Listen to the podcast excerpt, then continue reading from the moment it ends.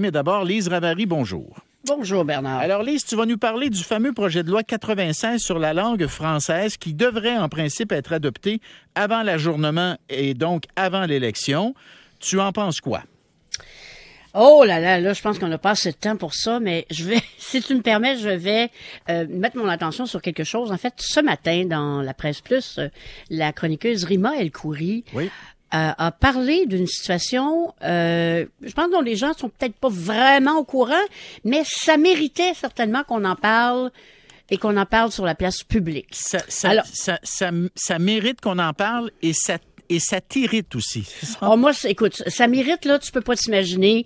Je, je me suis levée, il faisait beau, je me suis dit, ah, une belle journée zen, et puis bang, voilà, c'est raté. Écoute, selon le projet de loi, quand quelqu'un arrive, un immigrant, et là, on ne spécifie pas, et là, c'est très important, immigrants et réfugiés, on, on, on parle immigrants en général, Oui. pour obtenir des services de l'État québécois, à partir de six mois de résidence ici, la personne devra parler, devra le faire en français.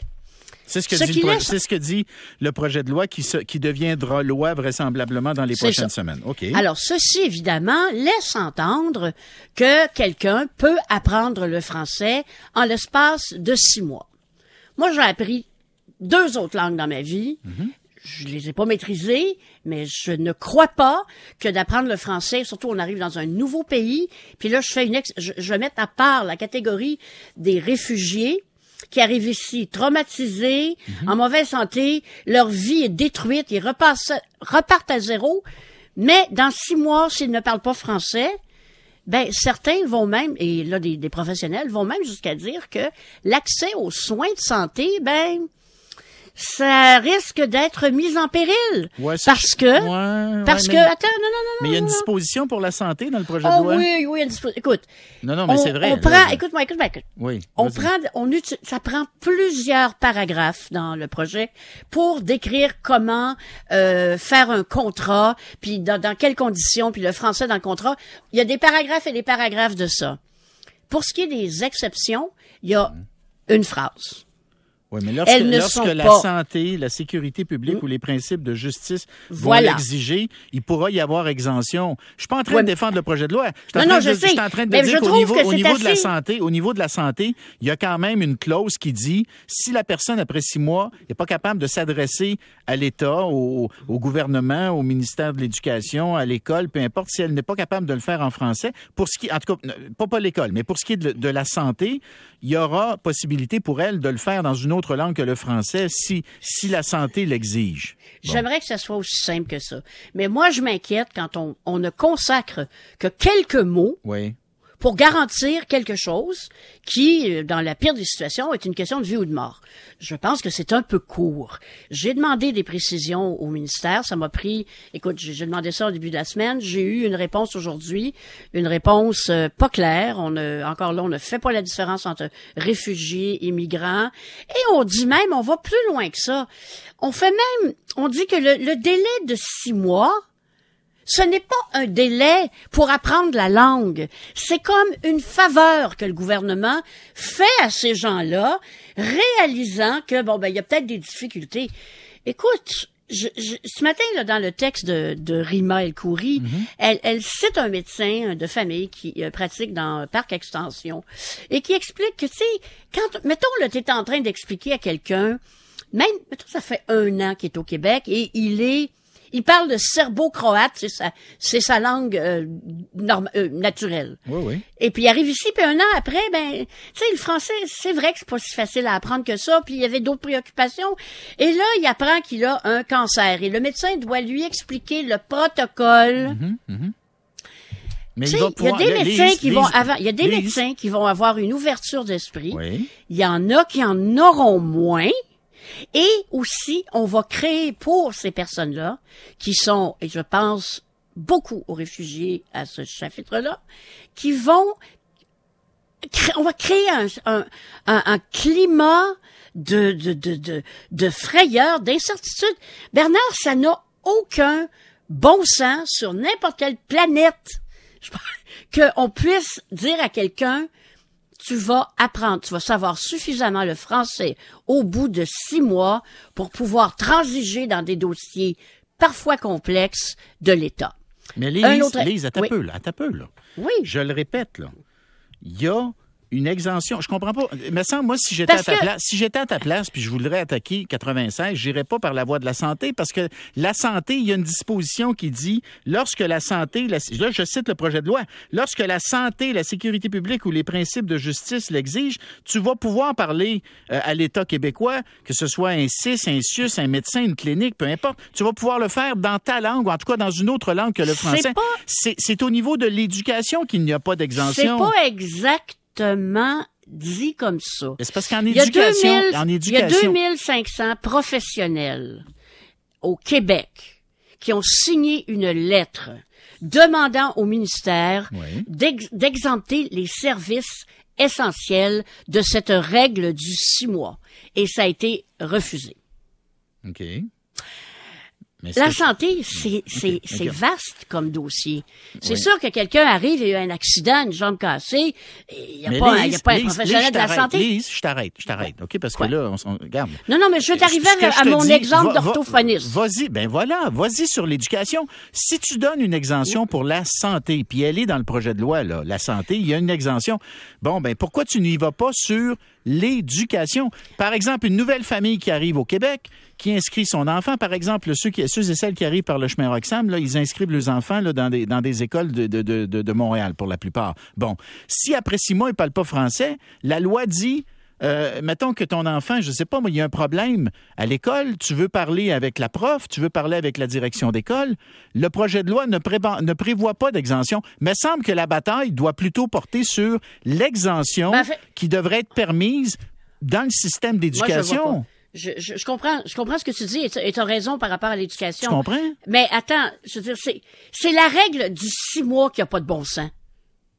Personne, à moins d'être un génie de la langue, va apprendre le français de manière assez significative pour obtenir des services de l'État Mhm. Ça le moindrement Ça- complexe. Ça, devrait être combien, tu penses? Ça peut être, euh, Québec solidaire disent trois ans. Je trouve que c'est un peu long, Oui. mais au moins une année. Moins Et pour an. les réfugiés, écoute, quand t'arrives, imagine-toi là une famille qui arrive d'Ukraine, Ben, hein, sais-tu sont quoi? comme traumatisés. Mais je veux donner mon exemple d'orthophoniste. Oui, vas-y. Parce que ça, ça va sur les deux champs, éducation et euh, santé. D'accord. Est-ce que un enfant Mhm. qui a besoin de services d'orthophonie, Oui. pas d'éducation, par un professionnel, un orthophoniste, dans une école publique, oui. peut-il recevoir les soins d'orthophonie en français après six mois? La réponse, je n'ai j'ai pas pu obtenir une réponse claire euh, des autorités, mais la réponse semble être non. OK. Parce que- parce que là, tu peux pas. Oui, OK, continue. Non, non, mais là, tu sais, c'est pas la, on n'est pas en classe, là. On est, on est, l'orthophonie, c'est des soins de santé. C'est pas la même chose que. Non, mais une tu peux pas demander non plus à l'État québécois de fournir des services d'orthophonie dans toutes les langues maternelles des, des immigrants et réfugiés qui viennent chez nous. Tu peux pas dire euh, quelqu'un qui Non, arrive mais d'Ukraine, on va y fournir un orthophoniste qui parle ukrainien ou un serbo-croate, peu importe. Mais non, tu comprends? mais Il faut mais trouver, non. il faut Mais trouver. non, mais c'est pas ça qu'on dit, c'est pas ça qu'on dit. Premièrement, les gens qui déjà, il y en a beaucoup parmi les gens qui viennent ici, Oui. qui baragouinent déjà un peu l'anglais. Oui, d'accord. Bon, alors l'anglais, après les six mois, ne pourrait pas être utilisé, même si la personne parle suffisamment anglais. Mais l'autre affaire, ce médecin-là, dans, dans l'article de Rima, Oui. euh, il est lui-même hispanophone. Alors, quand il reçoit des clients hispanophones qui s'expriment pas très bien en français ou pas Je du leur tout, parle en espagnol. alors, mais à partir de quand la loi va entrer en vigueur, ça ne sera plus possible pour lui de le faire, Lise, OK. à moins que ce soit une situation d'urgence ou. Mais Ben, santé. c'est pas moi qui le dis, c'est écrit. Oui. Mais là, regarde bien, moi, je vais dire deux affaires. Premièrement, ce qui va se passer dans le cabinet du médecin, là, ça va se passer dans le cabinet du médecin, puis c'est couvert par le secret professionnel. Fait que, tu sais, là, si le médecin s'aperçoit que la personne comprend mieux l'anglais que le français, là, je pense qu'ils ils vont faire un bout en anglais. Premièrement. Bon. Deuxièmement, deuxièmement, euh, il faut quand même mettre les choses en contexte un petit peu. Là. Puis là, je vais avoir l'air de défendre le projet de loi, mais, oui, d'une certaine manière, en tout cas, je vais défendre l'idée derrière le projet de loi.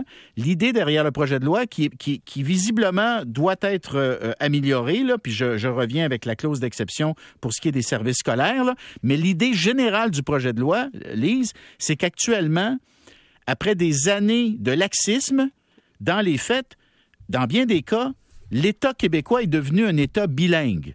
Dans bien des cas, c'est maintenant possible de t'adresser en anglais à l'État et, euh, d'avoir une relation euh, normale en anglais euh, pour le reste de tes jours. honnêtement, le, principe du projet de loi 96, c'est de dire, hey, au Québec, là, on vit en français, puis à un moment donné, il faut que l'État donne l'exemple et donne ses services d'abord et avant tout en français. il faut, Et puis il faut encourager les personnes qui s'adressent à l'État québécois, qui, et notamment les personnes, les, nouveaux Québécois, il faut les encourager à apprendre le français en leur envoyant des signaux clairs sur le fait que le français, c'est utile. Si, Lise, tu viens t'installer au, Québec... C'est-tu les immigrants qui nous empêchent de parler français au Québec, Laisse-moi finir, laisse-moi finir. si un nouveau Québécois qui vient s'installer chez nous peut s'adresser à l'État, demander ses services en anglais, travailler en anglais, fonctionner en anglais, ben à un moment donné, là, le français, il va reculer, puis on va se retrouver dans une société. Ben oui, c'est ça qu'on parle. Non, c'est... alors explique-moi une chose. Alors, explique-moi une chose. Il faut envoyer des signaux à un moment donné à tout le monde, pas juste d'ailleurs aux nouveaux arrivants. Il faut à un moment donné réaffirmer le caractère francophone du Québec puis de l'État québécois. OK. Les anglophones, historiques, comme on les appelle, qui ont étudié au primaire. Ah oui ils vont hein? avoir des services en anglais, eux autres. Eux autres, ils vont l'avoir. Ben, je m'excuse. Le, le, mouk-mouk du West Island qui a jamais levé le petit doigt pour apprendre le français de sa vie, lui, il est exempté de ça. Ben oui, il y a mais la famille ukrainienne qui arrive, eux, envoient ça le bâton. Ouais, mais Je trouve que ça tient pas debout. OK, mais regarde je suis parlable encore une fois sur le six mois là. Je suis parlable. Peut-être qu'il faut peut-être qu'il faut l'allonger. Ok, je suis parlable. Puis je pense qu'il pourrait y avoir des exemptions possibles là, en dehors du secteur de la santé. Claire. des exemptions claires. Maintenant, plutôt que de encore une fois euh, comment dire, voir le problème dans un projet de loi qui vise à renforcer le français. On peut-tu se donner les moyens de franciser les personnes qui viennent s'installer chez nous? On peut-tu parler du fait que ça fait des années que l'intégration des nouveaux arrivants ne se fait pas suffisamment en français parce qu'on n'y a pas mis les moyens? parce qu'on a, eu des parce qu'on a eu des gouvernements, je vais le dire comme ça, des gouvernements libéraux qui s'en foutaient de la langue ah! française. Oh là là là Alors, là là. ben là, dis-moi pas, dis pas le contraire. Dis-moi pas le contraire. Qui a aboli la plus belle invention ah, de francisation. Les coffees. Les coffees. Ben, ça fait 25 ans de ça, les... Ça marchait.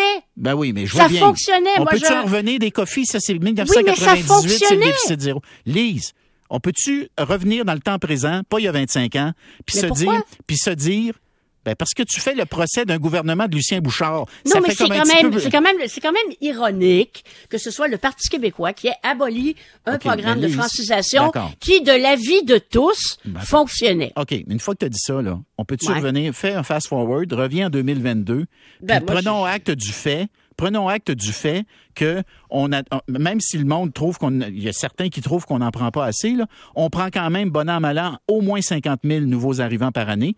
J'ai pas de problème avec le chiffre de 50 000.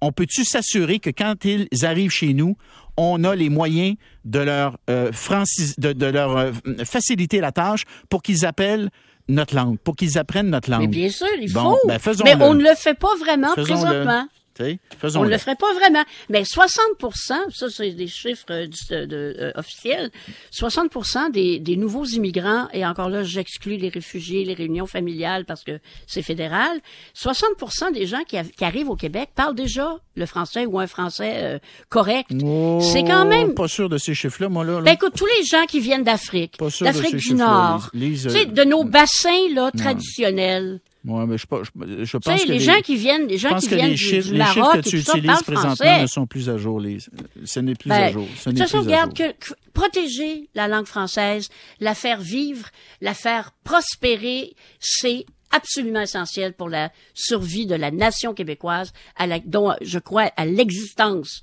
d'une nation québécoise francophone avec une culture distincte et on doit tout faire. Mais tu sais une chose, c'est que quand on sort, on donne l'impression de sortir le bâton plus souvent que la carotte. Le résultat de ça, c'est que ces gens-là finissent par nous rejeter et détester le français. Il faut faire attention.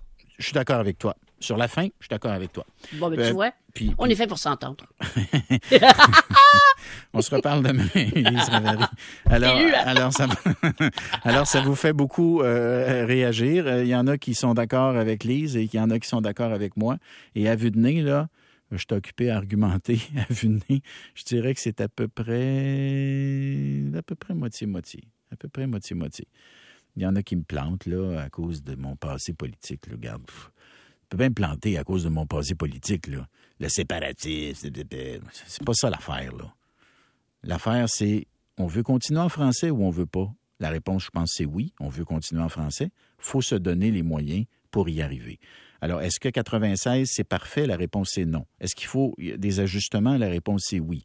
Mais le principe général de dire que ceux et celles qui viennent nous rejoindre apprennent notre langue et s'intègrent à la société francophone, ça, je pense que c'est un bon principe. On s'en va à la pause. On parle de densification. Maudit que j'ai ce mot-là, mais c'est ça pareil après la pause.